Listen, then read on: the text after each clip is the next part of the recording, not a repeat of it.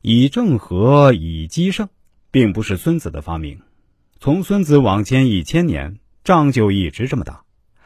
正合奇胜，无穷如天地，不竭如江河，千变万化。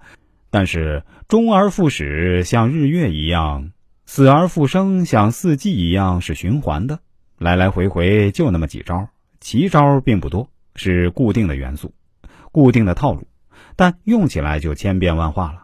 就像生不过宫、商、角、徵、羽，而五声的变化却听之不尽。用我们现代的简谱来说，哆瑞咪发嗦拉西，七个音啊就能唱出所有的歌曲。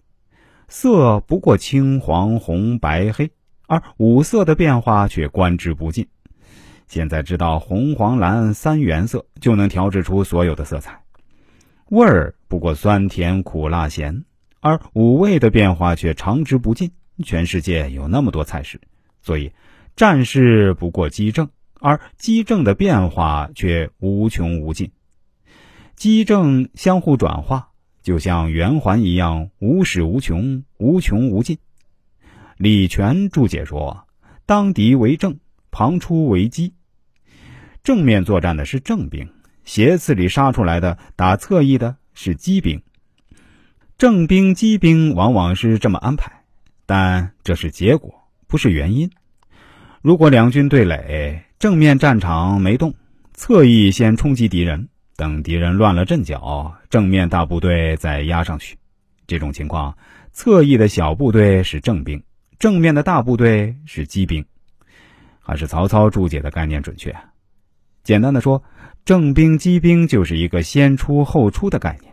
如果当敌为正，旁出为机，那就锁死了，没办法相互转化了。机正之变，不可胜穷也。机正相生，如循环之无端。机正之间怎么相互转化呢？其实很简单，已经投入战斗的是正兵，预备队是机兵。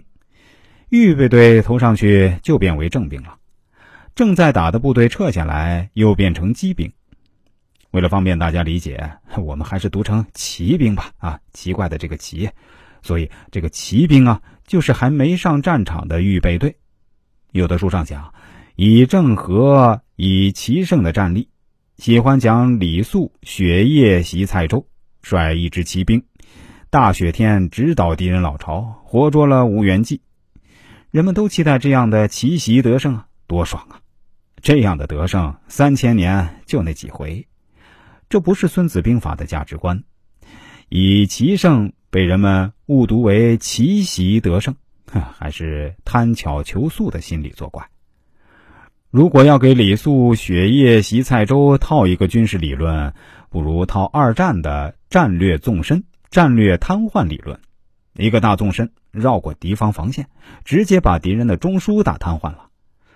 孙子兵法有三个地方被人误读最多：一是计篇，前面说了，计是计算衡量，不是奇谋巧计，不是诡道；二是知己知彼，百战不殆，人人都想去知彼，不知道主要问题是不知己；三是以正和，以奇胜。